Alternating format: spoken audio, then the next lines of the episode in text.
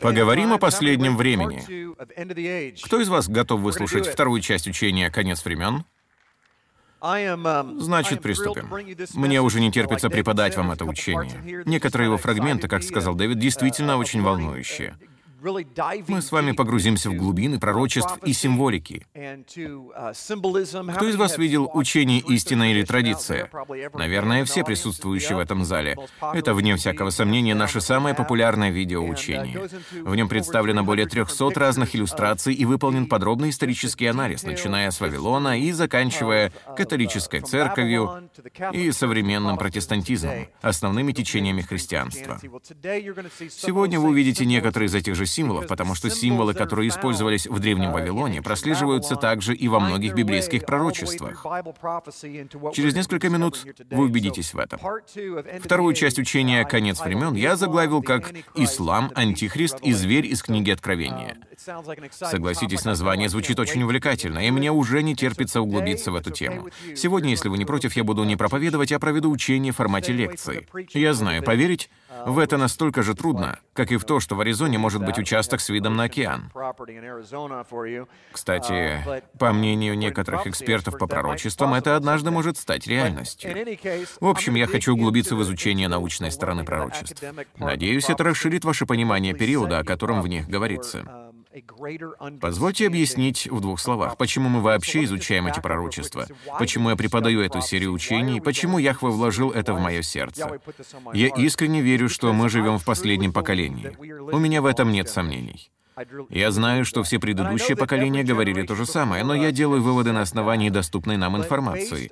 Пророчества служат не для того, чтобы вы предугадывали события будущего.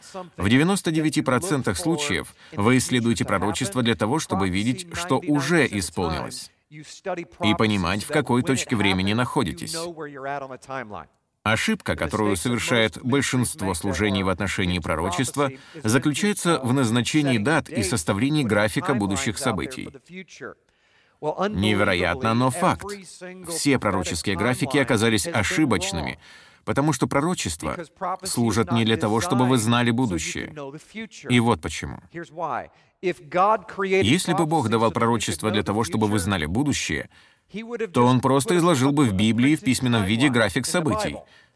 Не было бы никаких причин для таинственности. Но почему же он говорит о семи головах и десяти рогах? Почему бы просто не назвать нам народы и имена царей? Вы понимаете? Причина, по которой присутствует таинственность и отчасти скрытая реальность, заключается в том, что человек, изучающий пророчество, должен различать знамения, времена и периоды.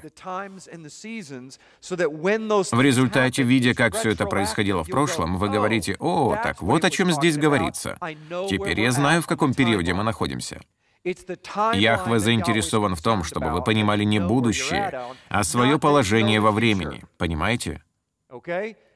Для него важнее, чтобы вы просто знали, что будет происходить в будущем, а не точные сроки. Для вашего характера важнее, чтобы вы, как невеста, были готовы к наступлению тех или иных периодов, а не знали точное расписание и дождались момента, когда вам огласят приговор, который вы не хотели бы услышать. Какая вам будет польза от того, что вы знали точное расписание, считая себя единственным, кто его правильно понимает? Дело в том, что в тот момент Google будет недоступен, и у вас не будет никакой возможности добраться до Facebook. Все это окажется никому не нужным. Таким образом, мы стремимся изучать пророчество для того, чтобы формировать свой характер в Иешуа Мессии, а также чтобы мы были способны понять, что к чему, когда все эти события начнут разворачиваться в гредущем поколении. И если мы выносим из пророчеств ошибочное представление об Антихристе или о звере, то наши глаза смотрят в неверном направлении. И когда зверь появится рядом с нами, мы его не узнаем. Поэтому крайне важно, чтобы мы правильно толковали эти фрагменты Писания. И именно этим мы сегодня и займемся. Начнем. Прежде всего, напомню, что в прошлый раз мы закончили разговором о том, что внутри людей присутствуют две природы.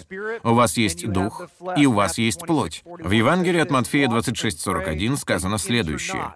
«Бодрствуйте и молитесь, чтобы не впасть в искушение. Дух — Фодор, плоть же немощна. Мы подробно обсудили, каким образом это связано с той войной, которая сегодня идет на Среднем Востоке. Эта война никогда не утихала с того момента, когда Иерусалим в 1967 году стал столицей Израиля. Впервые с 1948 года, в котором Израиль за один день восстановил свою государственность в точном соответствии с пророчеством Писания. Кстати, это говорит нам о том, что мы вошли в период последнего времени, последняя часть пророчеств. Снятие печатей Даниила начинается с восстановления Израилем своей государственности в течение одного дня, что и произошло в 1948 году. Таким образом, вся эта игра, вся борьба идет не между палестинцами и Израилем или Хамасом и израильскими солдатами, а между Иаковом и Исавом. Uh, В этом вся ее суть.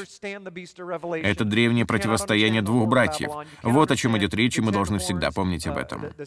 Именно поэтому мы уделили данному вопросу целый час первой части учения. Вы не сможете понять, кто такой зверь из книги Откровения, кто такая великая блудница Вавилона, что символизирует 10 рогов, 7 голов и все другие загадочные символы из книги Откровения, если не понимаете, что речь идет не о западном мире, в библейские времена, когда говорили о мире, подразумевали территории вокруг Средиземного моря.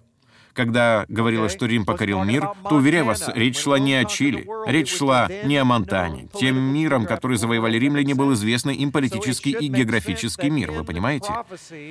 Таким образом, вполне логично, что все мировые события, все фигуры на шахматной доске последнего времени, о которых говорится в пророчествах, с высокой долей вероятности будут находиться в этой же геополитической области. То же самое касается всех остальных пророчеств. Одна из главных ошибок, совершаемых многими толкователями пророчеств, заключается в том, что они опираются на греко-римское мышление западных людей 21 века. Они думают, что все писания говорят о нас. Но могу вас заверить, Писания говорят не о нас, а о другом конце мира. Конечно, это не значит, что для Америки не отведена какая-то роль, но наша страна не имеет никакого значения. Вне всякого сомнения, мы вносим определенный вклад в события, описанные в пророчествах. Но, как будет показано далее, вся суть исключительно в отношениях Иакова и Исава. Мы уже выяснили, что Исав — это едомляне, а арабы — это Измаил.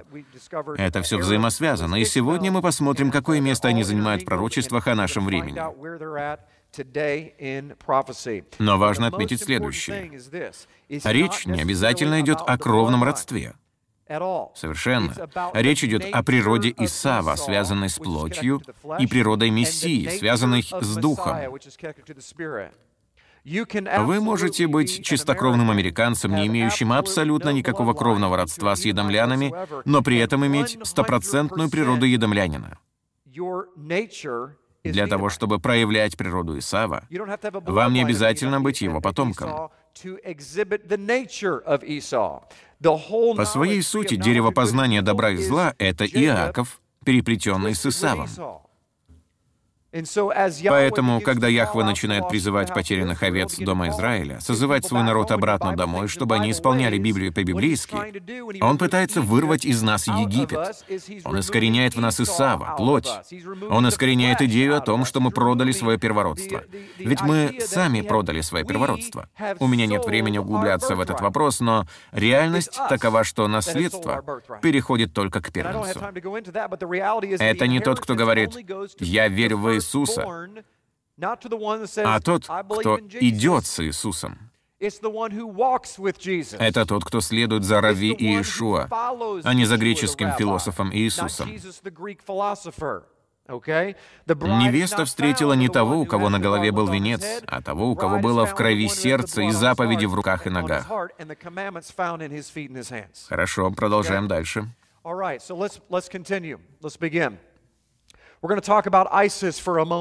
Давайте уделим минуту ИГИЛ. ИГИЛ — это политическая террористическая организация, орудующая на Среднем Востоке. Эта аббревиатура означает «Исламское государство Ирака и Леванта» или «Ирака и Сирии». Таким было ее название в начале, но сегодня его сократили просто до ИГ, то есть «Исламское государство». Это террористическая организация, которая захватила власть в Южной Сирии и уже проникла в Ирак. Это очень важный игрок, которого очень серьезно, обильно финансируют. Никто не хочет произносить это вслух, но правда состоит в том, что ИГ не находится на самофинансировании.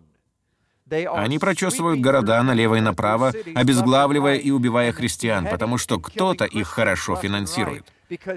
Таким образом, в политике ИГ, в политике последнего времени задействованы крупные страны, которые не хотят сами морать руки, но финансируют террористов. Вы понимаете? Россия, Иран и другие страны Среднего Востока финансируют террористические организации, чтобы те выполняли свою грязную работу. Их цель — создать глобальное исламское государство, контролируемое исключительно мусульманами, и установить в качестве основы правления так называемый халифат — если у меня будет время, то чуть позже я объясню, что это такое. Если же говорить в двух словах, то суть исламского халифата заключается в том, что функции политического президента, назовем его так, и религиозного лидера оказываются в руках одного человека. В нем не существует такого понятия, как отделение церкви от государства. Это теократическая форма правления, при которой халифат или религиозный и политический лидер контролирует одновременно государство и религию. Ислам объединяет эти две сферы. Что пугает, так это тот факт, что согласно некоторым богословским положениям радикального ислама, они должны уничтожить неверных, к которым относимся и мы с вами. Таким образом, если ислам как религиозная организация когда-нибудь по-настоящему сформирует не просто межконтинентальную деноминацию, но политическую силу с заложенным в ее основу религиозными догмами, то это станет большой проблемой. Потому что уже сейчас за спиной у радикальной идеологии ислама стоит целая военно-политическая организация. 29 июня 2014 года Абу Бакр аль-Багдади провозгласил создание халифата. Сегодня он известен под именем Амир аль-Муминин Калиф Ибрагим. Он был объявлен калифом, а его организация переименована в Исламское государство. Я уверен, что это крайне важная отправная точка в исполнении библейских пророчеств. Почему? Потому что, согласно пророчеству, от Измаила должен произойти великий народ. И в данный момент они не являются одним народом. Это множество стран. Но если халифат исполнит свои намерения, то исламские страны станут единым исламским государством. Все они окажутся под знаменем единого исламского халифата, как правящей силы. Мы сейчас находимся в самом начале этого процесса, и с течением времени увидим распространение халифата. В том, что он будет распространяться, уже нет сомнений. Халифат провозглашен, и он будет объединять исламские страны, но затем он разделится. Как мы увидим чуть позже, даже несмотря на тот факт, что халифат будет распространяться и приобретать все больше власти, вы должны знать, чему посвящена значительная часть пророчеств. Для того, чтобы понимать, о чем идет речь в книгах Откровения, Даниила, Исаии и Иезекииля, важно понимать, что все вращается вокруг Саудовской Аравии. Им принадлежит 20% мировых запасов нефти. В их распоряжении самое большое в мире нефтяное месторождение, и они продают эту нефть нам. Но в исламе это не одобряется. Им не нравится тот факт, что Саудовская Аравия обеспечивает весь западный мир или неверных материальными благами. Вы следите за моей мыслью. Это является предметом огромных разногласий, о чем мы поговорим чуть позже. Исламу в целом не нравится тот факт, что Саудовская Аравия блудодействует с народами. Интересно, не правда ли? Бог применял точно такую же терминологию, говоря об Израиле, который также блудодействовал с другими народами. Но исламисты говорят, что это Саудовская Аравия блудодействует с народами. Я нахожу это совпадение терминов крайне интересным. В определенном смысле это говорит нам о том, чем занимается Израиль или Божий народ по всему миру. Мы блудодействуем с Саудовской Аравией ради ее нефти. Мы пьем это вино. Но мы поговорим об этом чуть позже. Все это берет начало в книге «Бытие», глава 1, в стихе 14. Представьте себе, это один из самых важных фрагментов. Наверное, вы даже и не думали, что это пророческий стих. Наверняка вы никогда раньше не рассматривали его как пророчество, но должен сказать вам, что все пророчества о последнем времени вращаются вокруг 14 стиха 1 главы книги «Бытие». «И сказал Бог, да будут светила на тверди небесной для отделения дня от ночи, и для знамений, и времен, и дней, и годов». Некоторые из вас уже слышали об этом раньше, но для тех из вас, кто слышит об этом впервые, откроется вся значимость этого фрагмента. Слово «времена» или в английском переводе «сезоны» в иврите не имеют никакого отношения к сезонам. Совершенно. Это слово звучит как «моэд» или во множественном числе «моадим». Согласно словарной статье Стронга номер 4250, это просто означает «назначенное время или место, установленное место для празднеств или собраний». А теперь задам вопрос тем из вас, кто слышит это впервые. Указывает ли хоть какая-нибудь часть этого определения «муаддим» на весну, лето, зиму или осень? Ни одна. Так почему же переводчики использовали здесь слово «сезоны»? Из-за непонимания еврейских корней своей христианской веры. Они не имели представления о том, что слово «муаддим» говорит о праздниках. Это установленные времена для Божьих праздников и суббот. Вот зачем были даны солнце, луна и звезды. Но почему это так важно? Потому что, проанализировав историю, вы обнаружите, что Солнцу, Луне и звездам поклонялись и повсеместно использовали их в качестве символов в армии Хасатана. Вся армия врага построена вокруг этого символа — полумесяца. Это признак или знамение начала нового месяца. В Библии это называется Рош Ходеш, новолуние. Итак, мы видим полумесяц и звезду или солнце. В книге «Бытие», глава 1, стихе 14 сказано, что Бог поставил солнце, луну и звезды для своих назначенных встреч. Но что делает враг? Он ничего не изобретает, а только ворует то, что Бог даровал своему народу. И если ему удастся похитить то, что Яхве дал своему народу ради назначенных встреч, то мы пропускаем эти встречи. Это можно сравнить с визитом к стоматологу, который дает вам небольшой большую карточку. Направление на прием, верно? Это направление служит для того, чтобы напоминать вам о назначенной встрече. Если вы выбросите или потеряете его, то существует большая степень вероятности, что вы забудете о времени приема. Если же вы не явитесь на этот прием, то вам придется назначить новое время для визита к врачу. Скажу вам, что на протяжении последних двух тысяч лет Божий народ постоянно забывал о назначенных ему встречах. Поэтому мы продолжаем кружить вокруг пресловутой горы в поисках Яхве, натыкаемся на Иешуа и его кровь, и это удерживает нас на этой горе. В противном случае Бог уже давно вышвырнул бы нас оттуда. Мы не понимаем важности этих встреч. Вот еще один пример древней палеографии, изображающей полумесяц. Это из Вавилона. Вернемся к этой фотографии. Это увеличенный фрагмент вавилонской каменной таблички, изготовленной 4000 лет назад. Вы видите здесь полумесяц и внутри него солнце. И опять полумесяц и звезда. Зачем я вам это показываю? Потому что эти символы встречаются на протяжении всей истории и отражены в самой важной части пророчества, которой на самом деле еще предстоит раскрыться в основных течениях христианства. Но я рассматриваю все это, чтобы показать вам, что от самого начала времен Бог сказал, что Солнце, Луна и звезды важны для Него, как указатели встреч для Его народа. Сейчас вы увидите, что враг украл их и создал полную противоположность. Все, что отражает антихриста, антисистему. Поэтому, если мы разумные исследователи Библии, то будем всегда на чеку, не спуская глаз с того, что является противоположностью Божьей системы. Продолжаем. Взгляните на это. Этот снимок сделан внутри римско-католической церкви, дамы и господа, и на нем полумесяц и солнце.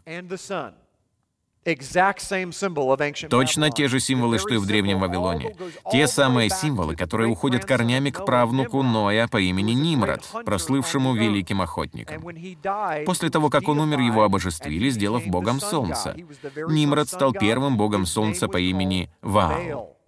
Его жена Семирамида, согласно легенде, после смерти взошла на небеса, Но Ваал не был готов принять ее. Поэтому он отправил ее назад на огромном яйце, Потому что, согласно древним верованиям, яйца символизировали плодородие, и даже сама земля появилась из яйца. И вот яйцо упало в реку Евфрат, раскололось, и первое, что сделала Семирамида, превратила птицу в яйцекладущего кролика. А вот откуда появился кролик и пасхальные яйца. В память об этом каждый год на рассвете первого воскресенья после весеннего равноденствия жрец богини Иштар проводил обряд, в ходе которого оплодотворяли девственниц девственниц на жертвенники и одновременно с этим убивали трехмесячных младенцев, зачатых год назад, после чего окунали яйца Иштар в их кровь. Я понимаю, что это отвратительно, но важно, чтобы вы знали, почему и насколько сильно Бог ненавидит божества, относящиеся к культу Ваала потому что это полная противоположность его любви, отразившейся в словах Иешуа «Не препятствуйте детям приходить ко мне». Итак, Ваал — это бог солнца, а его жена Иштар, Аштара, или, как ее имя представлено в Библии, Астарта. Uh, Именно от этого имени произошло английское слово «Истер», которое обозначает Пасху. У нас есть целое учение об этом под названием «Истина или традиция». Если вы его еще не видели, то рекомендую посмотреть. В нем данный вопрос рассматривается подробно в течение часа и 15 минут. Но вернемся к нашей теме. Я кратко пересказал вам эту историю для того, чтобы вы понимали, в Поднебесье идет сражение. Кто из вас знает, что Писание не ошибается, когда говорит, что наша брань не против крови и плоти? Мы сражаемся с начальствами, властями и мироправителями тьма века сего. Поэтому вы должны следить за действиями врага, и они покажут вам, как все будет выглядеть в конце времен. Разве Яхва не сказал, что все будет как в одни В таком случае нам лучше вернуться назад и выяснить, как обстояли дела в одни И вот что мы там находим. Мы находим полумесяц и солнце. Последнее, но не менее важное. Я не ставлю целью окончательно пошатнуть устои тех из вас, кто, подобно мне, воспитывался в католической среде, но это католическая монстранция. Вы видите здесь полумесяц, внутри которого вот сюда кладут обладки, а вокруг восходящее солнце. Дамы и господа, это не что иное, как образ, пришедший прямо из преисподней. Он пришел прямо из культа бога солнца древних римлян, уходящего корнями в древний Вавилон. Эта религиозная система, прокравшись в римский католицизм, остается в нем и по сей день. И отчасти просочилась в протестантизм, выходцами из которого являемся мы. Эти символы очень важны, потому что позволяют проследить историю их возникновения вплоть до плана врага создать систему анти. Именно об этом мы сейчас с вами и поговорим. Я выбрал эти флаги, но мог бы показать еще многие другие. Я был потрясен, узнав, сколько геральдических знаков в мире содержат полумесяц и звезду, даже в Британии и Шотландии. Вы просто себе не представляете, их невероятно много. Взгляните на это и проникнитесь на минуту смыслом увиденного. Практически каждая страна носит на себе печать, идеологию и ДНК врага.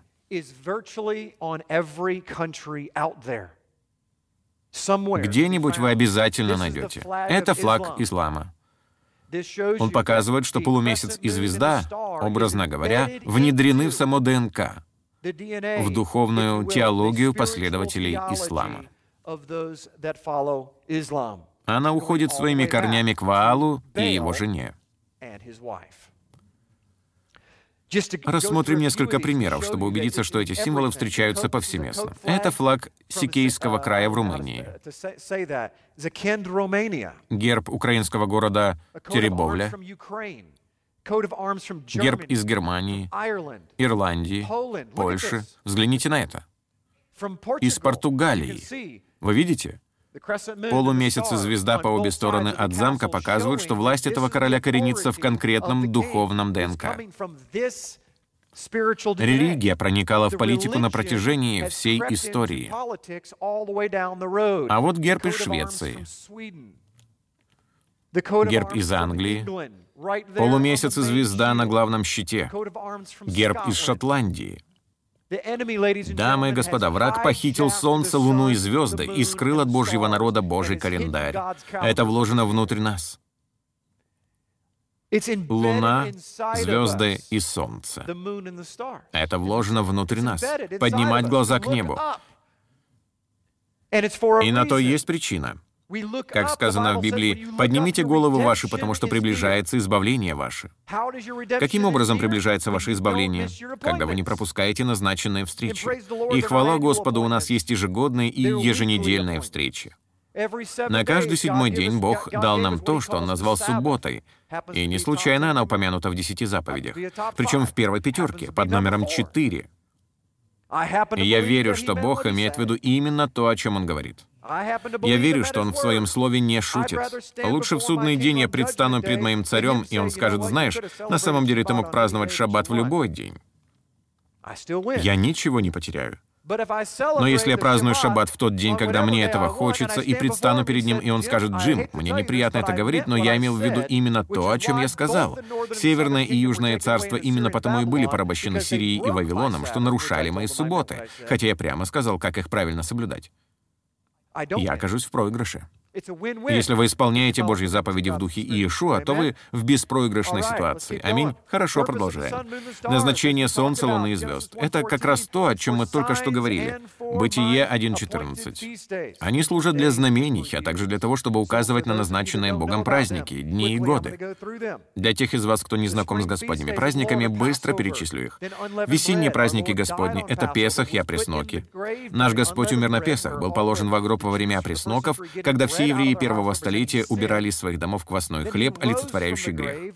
Затем он воскрес из мертвых праздник первых плодов, именно в тот момент, когда первосвященник выносит весенний ячмень, возвышение снопа. Также и наш Мессия стоит пред Богом, как первосвященник, прося великой осенней жатве. День, когда сошел Святой Дух, так называемая Пятидесятница. На иврите название этого праздника — Шавуот. Это произошло через 1200 лет после того, как Бог дал заповеди на горе Синай. Он дал заповеди и уже хотел даровать Святой Дух, но люди сказали, «Нет, Моисей, лучше ты иди и заботься о нас, будь нашим посредником. Мы не хотим иметь этих личных взаимоотношений с Богом». Если вы внимательно прочитаете эту историю, то заметите, что все они должны были стать народом царственного священства, святого священства. Вот почему Бог возродил это священство, потому что оно предназначалось вам с самого начала. Эти весенние праздники полностью говорят о первом пришествии Мессии.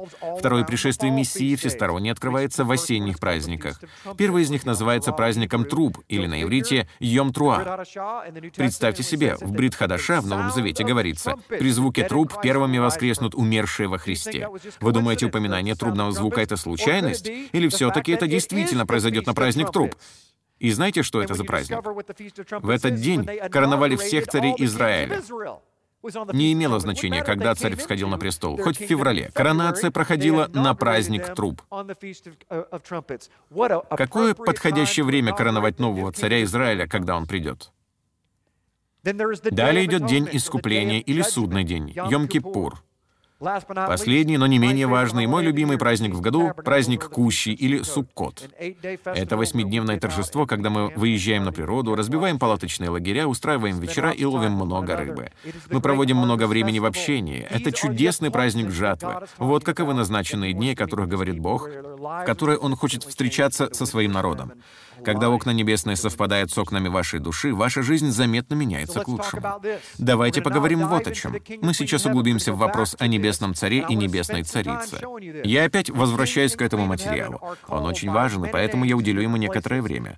В разных странах у царя и царицы небес было множество различных имен. Так в Египте их называли Осирисом и Исидой. Вам, возможно, знакомы эти имена. Финикия, Ваал и Астарта — одни из самых часто упоминаемых имен в Писаниях.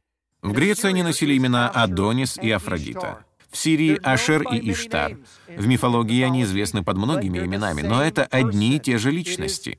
Ваал и Астарта — Царь Небесный и Царица Небесная. И угадайте, как католическая церковь называет Марию? Царицей Небесной. Как вы думаете, откуда они взяли эту фразу? В Ватикане даже есть скульптура, изображающая Марию, Царицу Небесную, и Иисуса. Но на самом деле это не Мария и Иисус, а никто иной, как Семирамида, Иштар, со своим сыном Тамузом.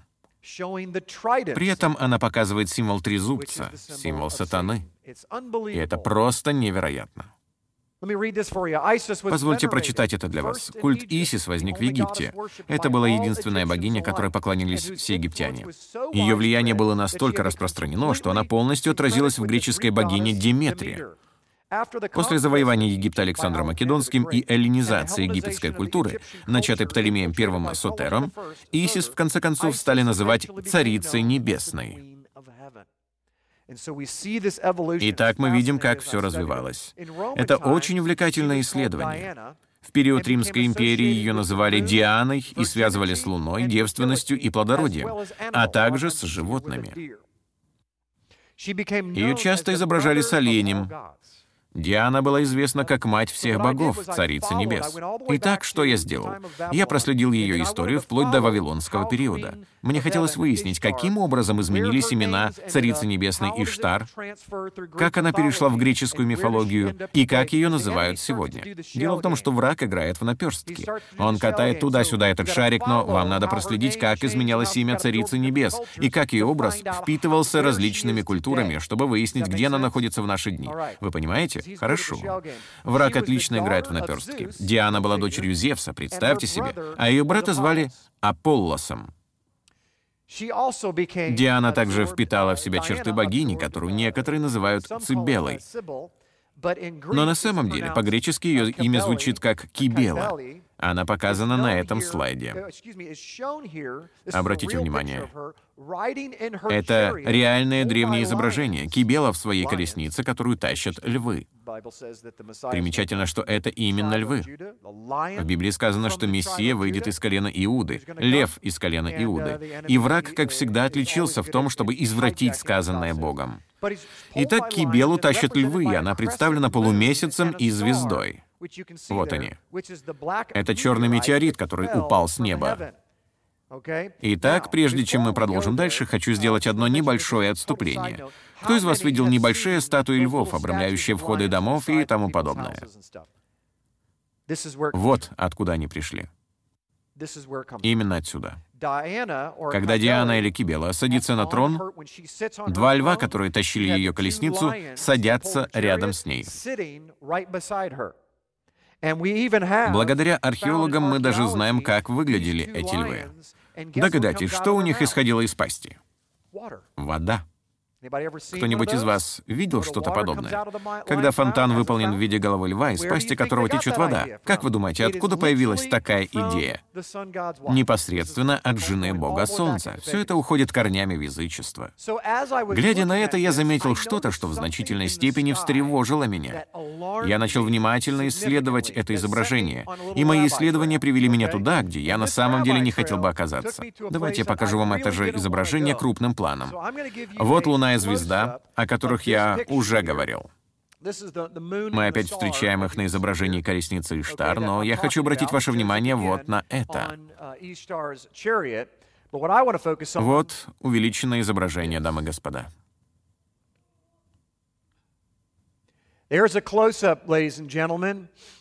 Что оно вам напоминает?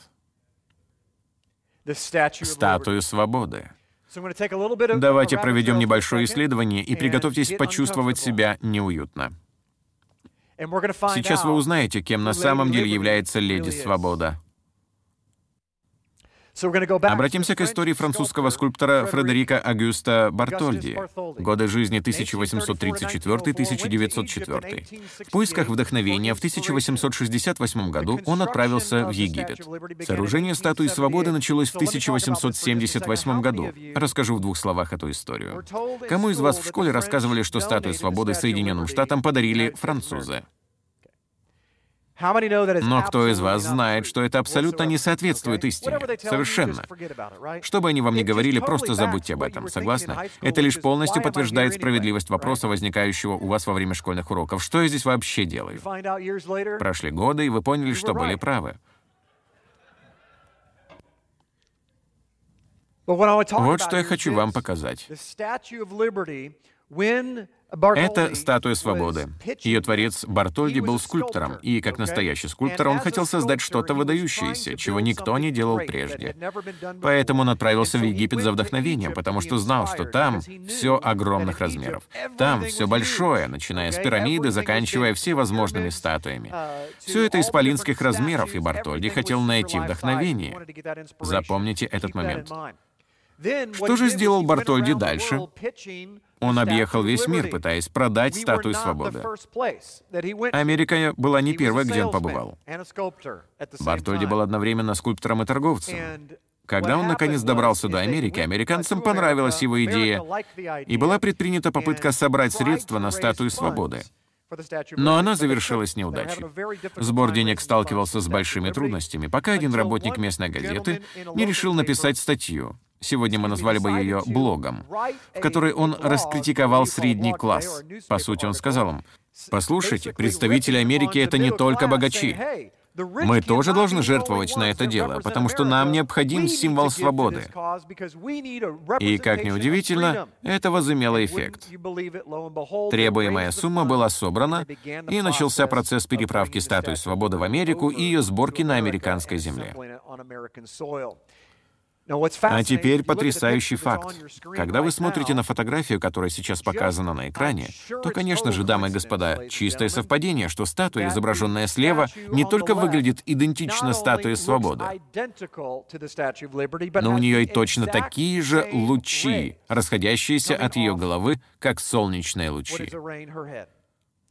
Они олицетворяют собой семь континентов Земли. Это Бог Солнца, правящий миром.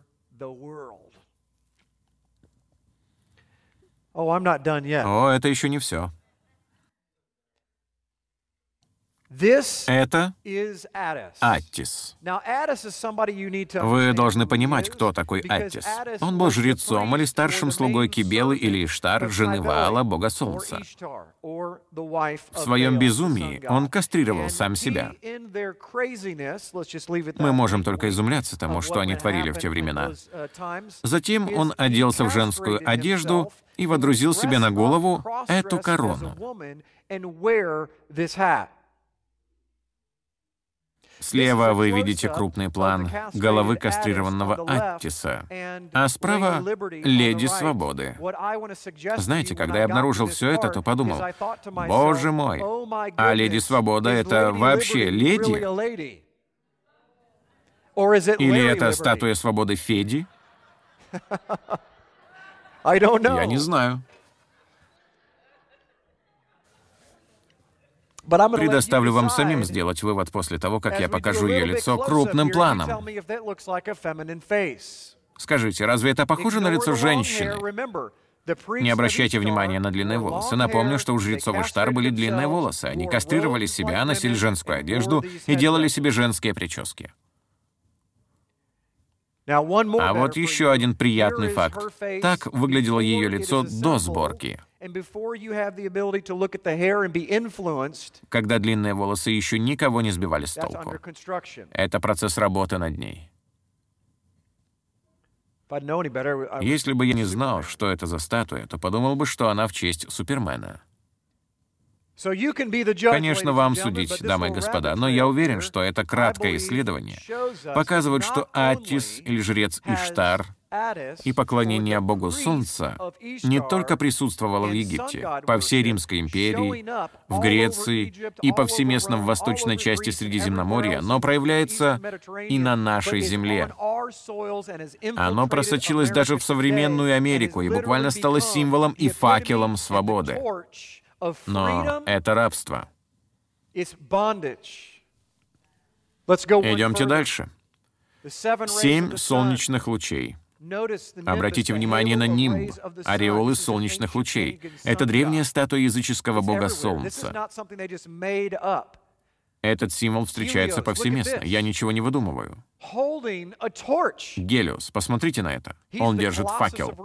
Это колосс Родосский, одно из семи чудес древнего мира. Откуда взялась идея с факелом? Дамы и господа, Бартольди путешествовал, он побывал в Египте, он изучал все это. Это то, что он увидел. 40-метровая колосса Гелиоса с короной в виде семи солнечных лучей. Не говорите мне, что это не повлияло на Бартольди. Атрибуты Гелиоса, этих колоссов, бога Солнца, в точности повторяются в статуе свободы. А теперь вернемся к Диане и Кибеле. Деяние, глава 19. Мы рассмотрим некоторые фрагменты Писаний. Они очень характерны.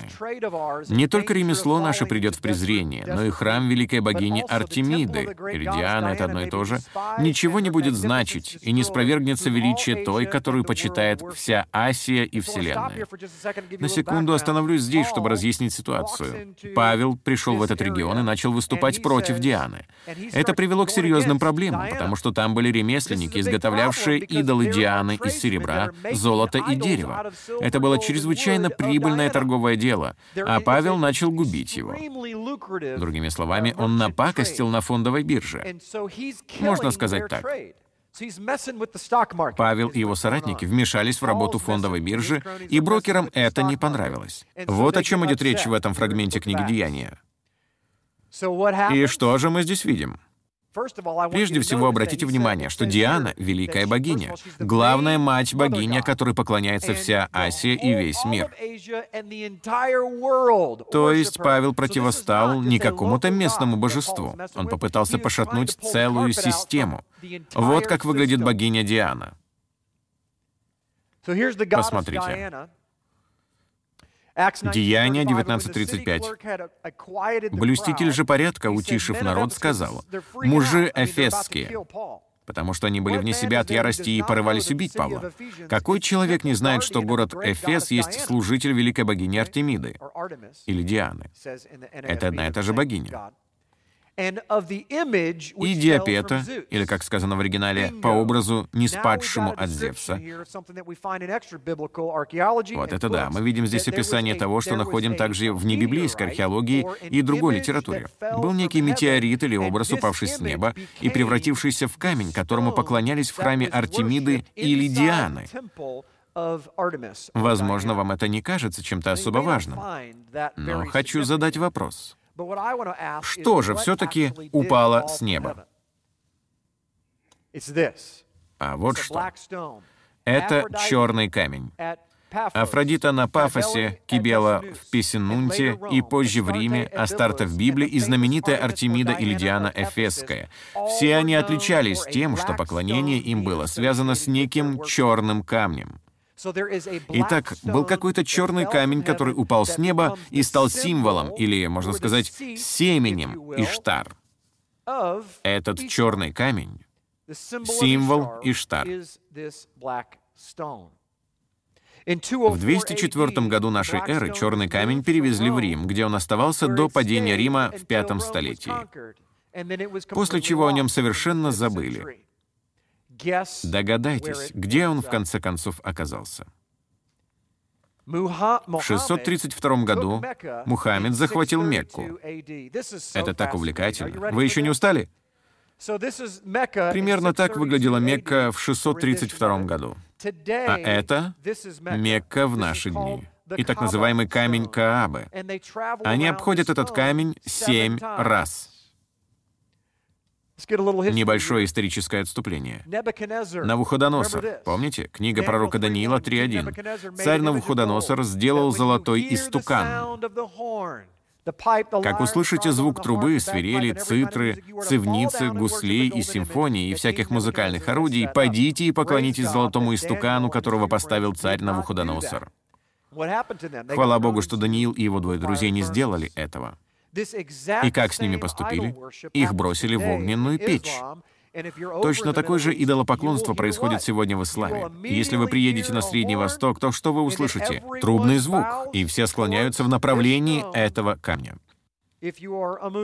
Я говорю о мусульманах. Вот как это выглядит. Возвращаемся к предыдущей фотографии. Все склоняются. То же самое, что при Данииле, за тем лишь исключением, что кланяются не истукану, а кубу. Послушайте, чему посвящена Кааба? Это невероятно. Просто к вашему сведению, история камня Каабы или этого черного метеорита, который хранится в настоящий момент у мусульман в Мекке, берет начало совсем не в исламе. Совершенно. Большинство ученых сходится во мнении, что это, скорее всего, тот самый черный метеорит, которому поклонялись в Эфесе, о чем написано в Библии. Откуда это известно? Вот историческое доказательство. Кааба была посвящена Хубалу, набатейскому божеству, и содержала 360 идолов. Этот черный ящик, этот куб, находился там и раньше. В нем находились 360 идолов, которые то ли олицетворяли дни года, то ли представляли собой изображение богов арабского пантеона. По словам Ибн Исхака, автора самой ранней биографии Мухаммеда, к Каабе самой по себе обращались как к богине, еще за три поколения до изобретения ислама. Итак, этому черному камню, камню Каабы, поклонялись как некой богине. Я уже показал вам достаточно, чтобы вы понимали, что это была за богиня.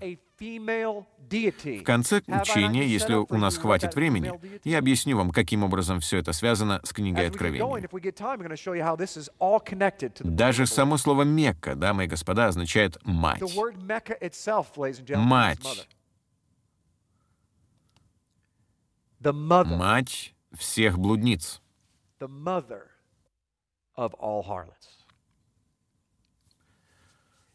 Святыня, содержавшая 360 идолов и черный камень, к которой приходили на поклонение, уже находилась в Мекке задолго до появления Мухаммеда. Это цитата из энциклопедии Британика. Вот камень Каабы крупным планом. Они сделали серебряную оправу, внутрь которой положили этот метеорит. Главным символом Ваала, мужа Иштар, является фалос или обелиск наподобие монумента Вашингтона. Такие обелиски встречаются по всему миру. Думаю, вы догадываетесь, что символизирует эта серебряная оправа в Каабе.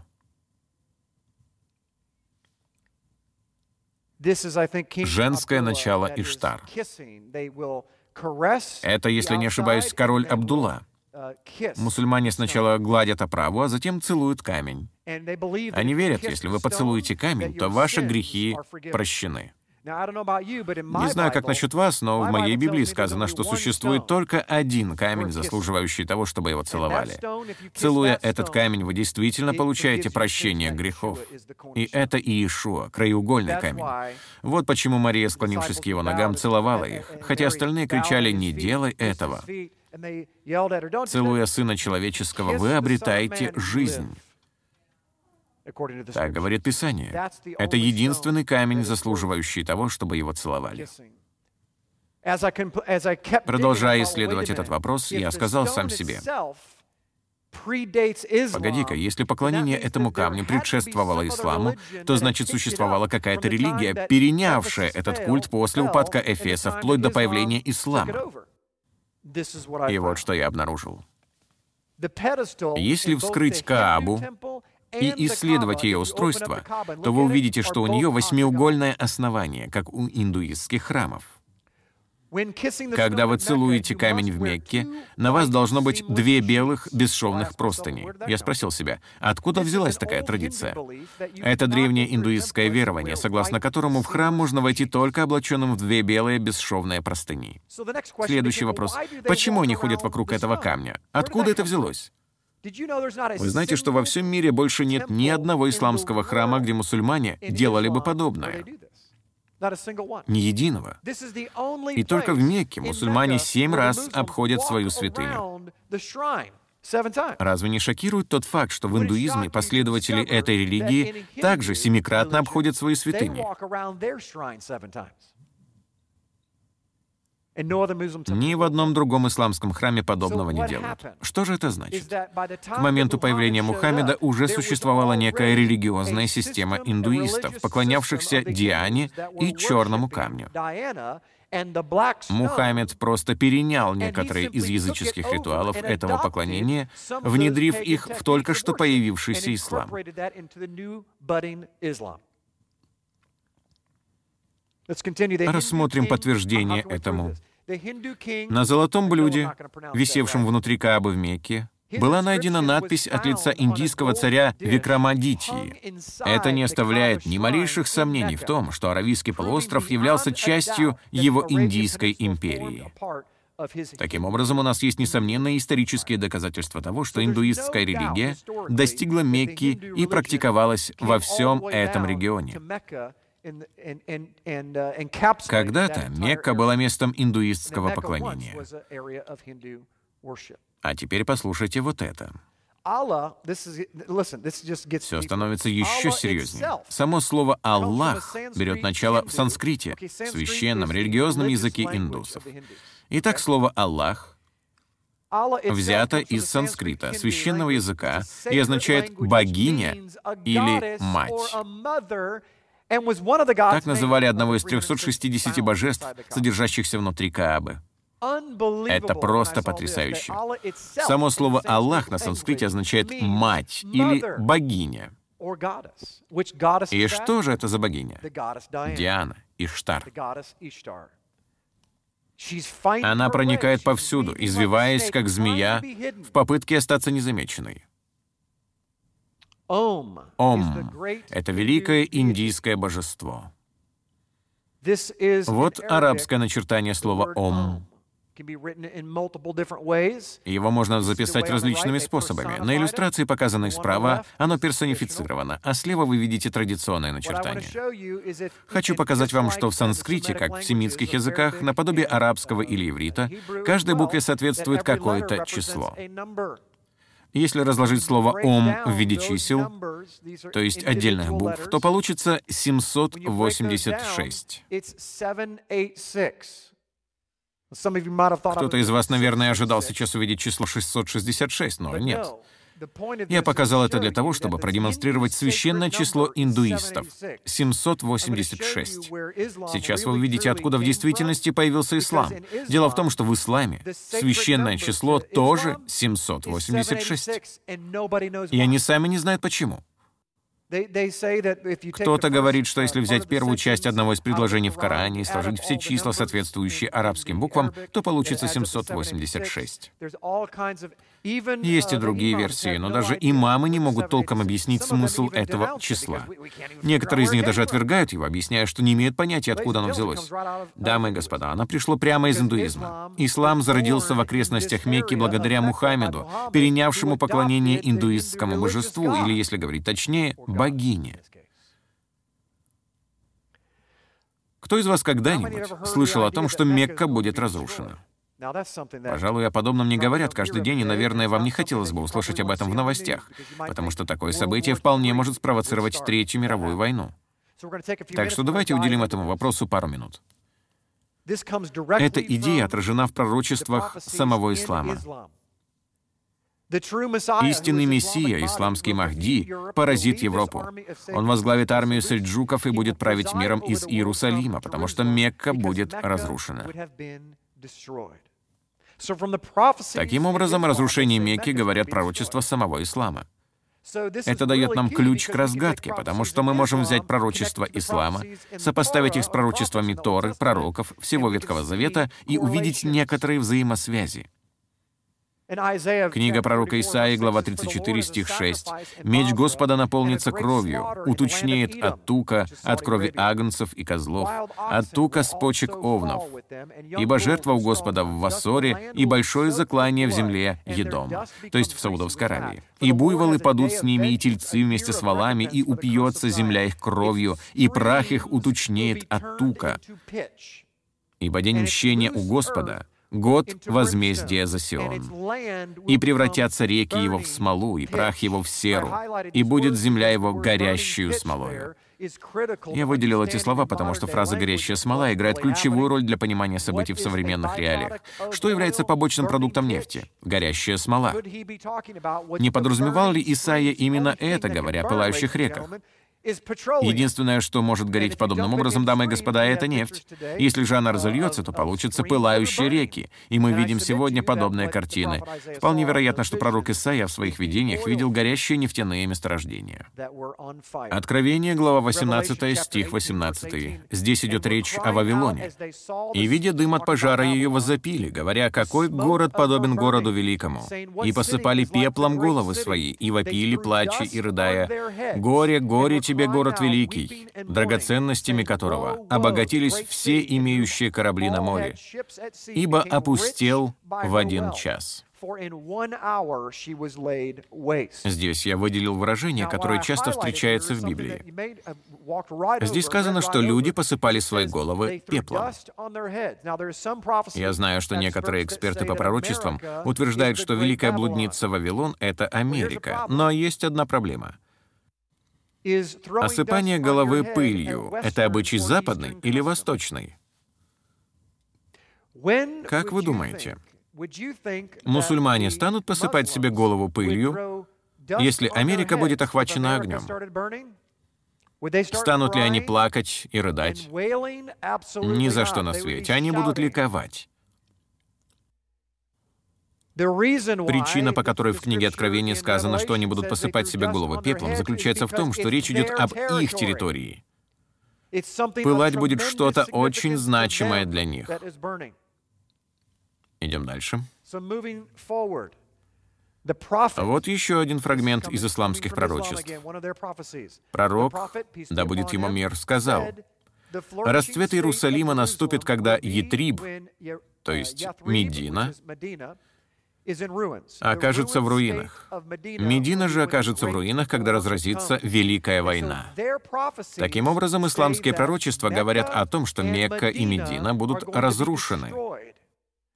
Свяжите это с книгой Откровения и с тем, что мы прочитали о горящих нефтяных месторождениях, и мы получим следующую карту. Вот Мекка, вот Медина. Разве не примечательно, что они, по сути, находятся в одном регионе? Оба эти города расположены в Саудовской Аравии. Давайте рассмотрим еще несколько фрагментов Писания, чтобы убедиться, что мы правильно определили географическое положение Великого Вавилона, который будет полностью уничтожен. Сейчас вы сами увидите, что этот Вавилон, вне всякого сомнения, находится в одной из арабских стран. Книга пророка Исаии 13.19. «И Вавилон, краса царств, гордость халдеев, будет неспровержен Богом, как Содом и Гоморра, не заселится никогда, и в род родов не будет жителей в нем». Не раскинет аравитянин шатра своего, и пастухи со стадами не будут отдыхать там. Речь не может идти о Соединенных Штатах, потому что, во-первых, арабы не будут плакать об Америке, и, во-вторых, здесь говорится о шатрах, установленных на территории арабов. Говорит ли Библия об опустошении Аравийского полуострова? Давайте посмотрим. Мы видим описание этого опустошения в книге пророка Иеремии 49.7. «О Едоме так говорит Господь Саваоф. Разве нет более мудрости в Фемане? Обратите внимание на это название. Разве не стало совета у разумных? Разве оскудела мудрость их? Бегите, обратив тыл, скрывайтесь в пещерах, жители Дедана. Вот еще одно географическое название. «Ибо погибель Исава я наведу на него» время посещения моего. Книга пророка Иеремии 49.20. «Итак, выслушайте определение Господа, какой Он поставил об Едоме, и намерения Его, какие Он имеет о жителях Фемана. От шума падения их потрясается земля». Речь идет о падении Вавилона. «И отголосок крика их слышен будет у Черного моря». Еще один указательное географическое положение. Вот как орел поднимется он и полетит и распустит крылья свои над Восором. Если взять все эти географические точки и нанести их на карту, то мы вернемся к тому же самому региону. Книга пророка Исаии 21.1. Пророчество о пустыне Приморской. Потом он возгласил и сказал, «Пал, пал Вавилон». Эти же слова цитируются в книге Откровения, что дает нам точное указание на географическое положение Вавилона. Дамы и господа, он находится вот здесь, прямо посреди пустыни Приморской, куда прибывают танкеры, доставляющие нефть во все концы земли. Это и есть блудодеяние со всеми народами. Все народы питаются от этой блудницы Вавилона. Мы обогатились, как сказано в Библии, от ее вина, И что является этим вином Вавилона? Не что иное, как вино пустыни, нефть Саудовской Аравии. Итак, глядя на библейскую тайну Вавилона, мы должны задаться вопросом, где находится этот таинственный Вавилон? Откровение 17.3. «И повел меня в духе в пустыню, и увидел я жену, сидящую на звере багряном, преисполненном именами богохульными, с семью головами и десятью рогами». Одна из самых важных фраз для понимания сути Вавилона — это «приморская пустыня». Когда Америка в последний раз была пустыней? Да еще и приморской. Такого не было. Такой Америки не существует, и она не упоминается в Библии. У нас есть пустыня, но в ней нет Фимана и Дедана, в ней нет Васора и Мекки. Именно эти города будут разрушены, и все это идеально согласуется с пониманием о первоначальном Вавилоне. Первоначальный Вавилон находился в бассейне четырех рек севернее Персидского залива. Вот здесь. Вот Иерусалим, чтобы вы ориентировались. А вот Вавилон.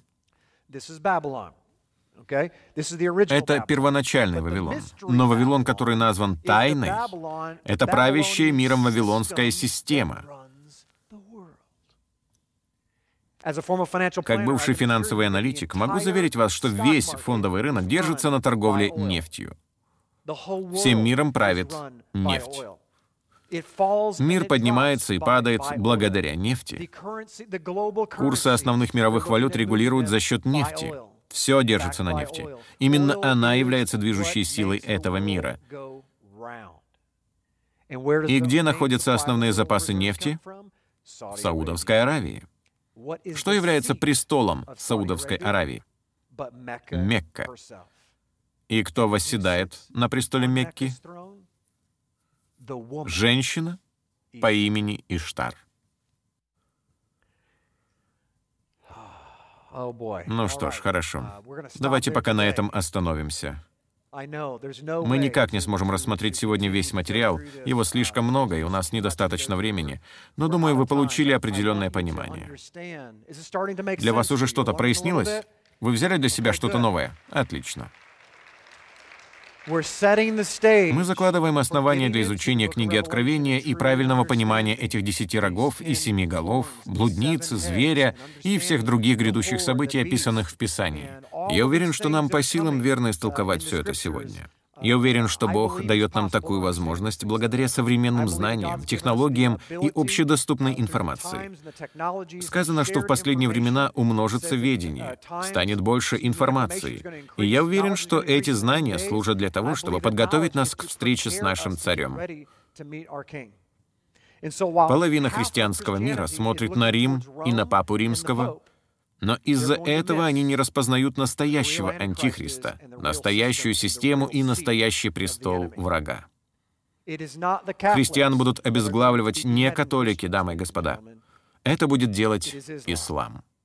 К сожалению, радикальный ислам — это система, описанная в Писаниях, печатью которой является сам престол, сам образ полумесяца и звезды, изображенных на их флаге. Какие еще нужны доказательства? Это символика языческого бога Солнца и его жены. Встаньте, пожалуйста.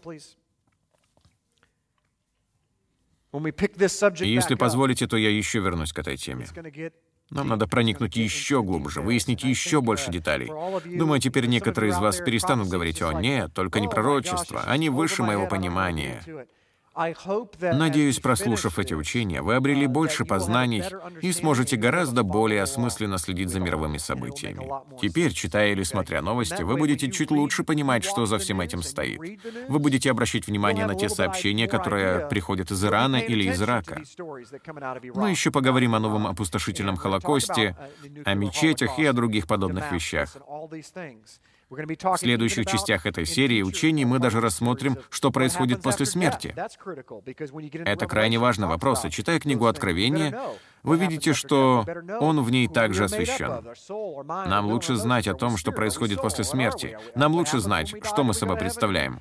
Кто мы, разум, душа, воля, эмоции или же дух? Что происходит, когда мы умираем и оказываемся на небесах? Будем ли мы там играть в гольф или есть гамбургеры, мы должны понимать, что нас ожидает. Итак, подводя итог, скажу, что пророчества действительно важны. Они очень многое определяют, потому что, дамы и господа, большая часть Библии — это именно пророчество. А значит, нам лучше понимать, о чем они говорят. Аминь. Помолимся. Отче, мы так благодарны Тебе за Твою благость и Твою славу. В эти последние времена мы благодарим Тебя за то, что Ты открываешь, распечатываешь для нас смысл пророчеств, которые всегда были такими загадочными. С момента их написания от людей были сокрыты их тайны, и мы благодарим Тебя, Отче, что Ты раскрываешь тайны этих пророчеств и помогаешь нам понять их. Помоги нам быть невестой, облеченной в истину. Боже, я молю о том, чтобы Ты помог нам подготовиться, чтобы у нас был елей радости. Господь, прошу, побуждай сердца своего народа. Поднимай это новое поколение, которое не пойдет на компромиссы, которое будет готово в любой момент встретиться со своим Творцом, которое будет пребывать только в Тебе, Боже поддерживать Твою систему, Твое царство, Твой народ, чтобы они помогли исправить пути многим овцам, возвращающимся в правильный загон. Отче, спасибо, что Ты избавляешь своих овец от скотобойни и возвращаешь нас обратно на прекрасные пажити Твоего Слова. Сейчас я благословлю Твой народ, Боже, и прошу, Ошеломи их на этой неделе своей красотой. Провозглашаю над ними это древнее благословение. Да благословит вас Господь и сохранит вас. Да презрит на вас Господь светлым лицом своим и помилует вас. Да обратит Он на вас лицо свое, и в завершении вашего дня да дарует вам шалом. Люблю вас всех. Пребывайте на этой неделе в Слове и в молитве. В эти дни в мире происходит множество важных событий. Они происходят за закрытыми дверями. Я знаю, что уже говорил это пару недель назад, но повторюсь. Вы не увидите все это в новостях. Происходят огромные перемены, но их не придают огласке. Их пока не освещают в средствах массовой информации, но происходят трансформации в правительствах, в политических системах, финансовой сфере. Поэтому пребывайте в молитве. Это хорошее дело. Мы хотим, чтобы написанное в Библии становилось реальностью. Аминь. И не надо бояться. Все это не так уж страшно, если вы служите великому Богу. Он любит праведных и направляет ваш путь, каждый шаг. Аминь. Вот и хорошо. На этом наше собрание завершено. Желаю вам потрясающей недели и до следующей субботы. Воздайте Господу жертву хвалы. Аминь. Спасибо, Господь.